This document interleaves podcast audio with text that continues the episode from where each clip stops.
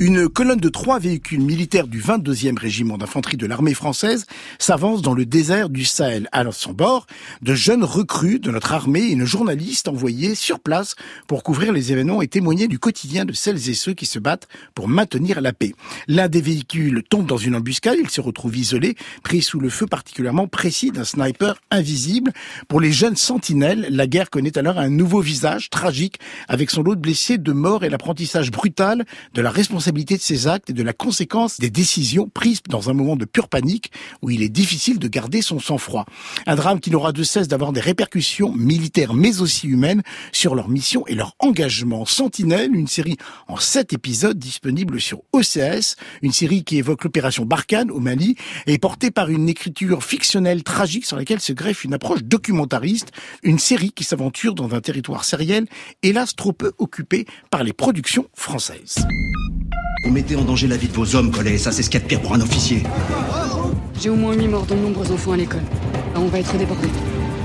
Faut stabiliser le périmètre avant l'arrivée des renforts. Si on n'est pas ici pour aider les Maliens à faire régner le droit et la justice, qu'est-ce qu'on fout au Mali?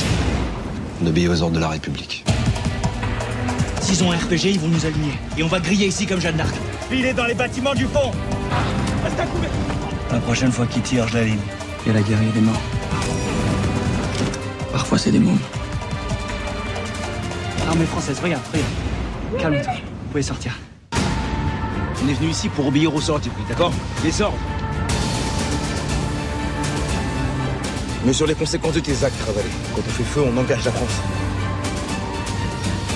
Si tu tires, c'est le tribunal. Ça vous arrive d'avoir peur? Faudrait être fou pour pas avoir peur. Sentinelle, une série écrite par Thibaut Valtou, qui a travaillé entre autres sur Paris Police 1900 et Totem, ainsi que Frédéric Crivine, à qui l'on doit l'ignore-t-on encore, un village français ou encore une belle histoire, avec dans les rôles principaux Pauline Parigot, Louis Pérez, Biranba, Yannick Chouara et Samy Seguir. Du côté de la presse, ben pour les échos, c'est une réussite, une œuvre ambitieuse et forte. Le Figaro est plus mitigé. Sentinelle réussit sa description méticuleuse de l'esprit de corps, mais se heurte à des choix narratifs agaçants. Benoît, vous aviez beaucoup aimé cette série lorsqu'elle avait été montrée à Sérimania. Vous avez regretté d'ailleurs son absence au palmarès. C'est le moment de la venger ce soir. Oui, c'est vraiment pour moi une très très grande réussite. Alors on peut la voir cette série comme euh, vous l'avez résumé euh, Xavier, comme on a pu l'entendre avec la bande-annonce, et pourtant ce ça et ce n'est pas ça. En fait, ce qui est très fort dans Sentinelle, c'est qu'on est vraiment dans la chronique de ces jeunes recrues euh, au Mali, forcément avec l'opération Barkhane, donc forcément en période de, de guerre, dans la lutte contre le djihadisme. Alors bien évidemment, il y a de l'action, il y a tout ça, mais c'est surtout le quotidien de ces jeunes recrues. Et moi, ce que j'aime par-dessus tout dans ce type de série, c'est que ça nous entraîne dans un sur lequel on a des a priori, beaucoup euh, d'a priori parfois, qui a été investi par le cinéma et par les séries notamment étrangères avec une forme toujours de héroïsation permanente de ces soldats. Et là, on est vraiment auprès d'eux, on est embarqué comme cette journaliste avec eux.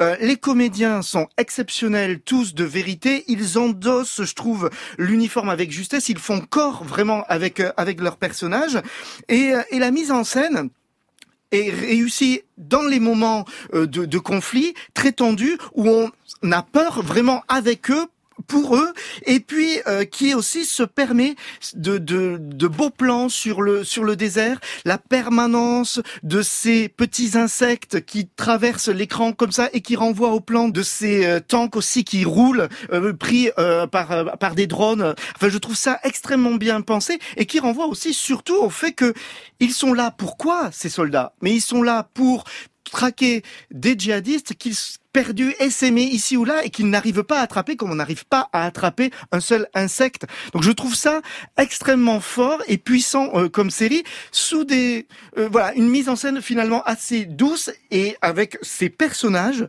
assez simples dans lequel on se projette énormément. C'est une grande réussite. C'est simple, il y a quand même quelques personnages d'une belle complexité. Ouais, mais celui qui malheureusement va commettre entre guillemets l'irréparable et qui va aller sur un chemin de rédemption personnelle qui est assez passionnant. Oui, mais c'est oui, bien sûr. Euh, je dis pas que c'est pas passionnant et que c'est pas complexe, mais c'est simple dans l'approche. C'est ça que je veux dire. Oui, c'est frontal. Voilà, c'est d'accord. Voilà. Alors nous sommes d'accord. Marjolaine.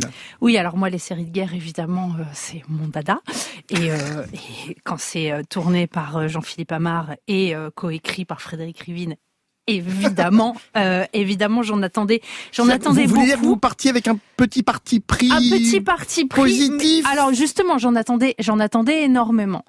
Et euh, et j'ai trouvé qu'il y avait une grade, il y a une gradation incroyable euh, dans cette série que le premier épisode, je l'ai trouvé un peu convenu, mais parce que j'ai vu beaucoup de séries de guerre, donc cette euh, cette euh, comment dire patrouille à black blanc beurre LGBTQ, bon voilà, et le drame évidemment qui va euh, euh, les marquer pour le reste de la série. Bon, mais C'est une mise en place avec mise conventions, en mais très efficace C'est une néanmoins. convention, etc. euh, voilà. Euh, mais à partir de l'épisode 3, euh, la série, et c'est ce que je trouve extrêmement malin, la série devient une série politique. Avec l'arrivée, pour moi, le meilleur personnage de la série, qui est ce gendarme malien, le gendarme Traoré, interprété par Duke Koma, euh, qu'on a vu dans les films de Guédiguian, et qui est un, qui est un acteur franco-malien avec un, un charisme, mais de, de dingue.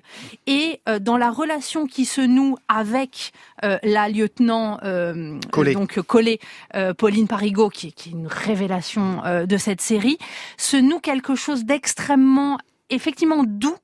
Et complexe à la fois. Euh, on n'est pas, euh, on sort des clichés parce que bon, le personnage de la journaliste là pour le coup est, est un peu plus dans dans le cliché. Là, dans cette relation, vraiment, il y a y a quelque chose de très juste. Et euh, je disais euh, que vraiment toutes ces séries aujourd'hui parlent de l'uniforme et des responsabilités euh, que ça que ça euh, engage. Et, et les extraits euh, choisis par notre réalisatrice le montrent très bien.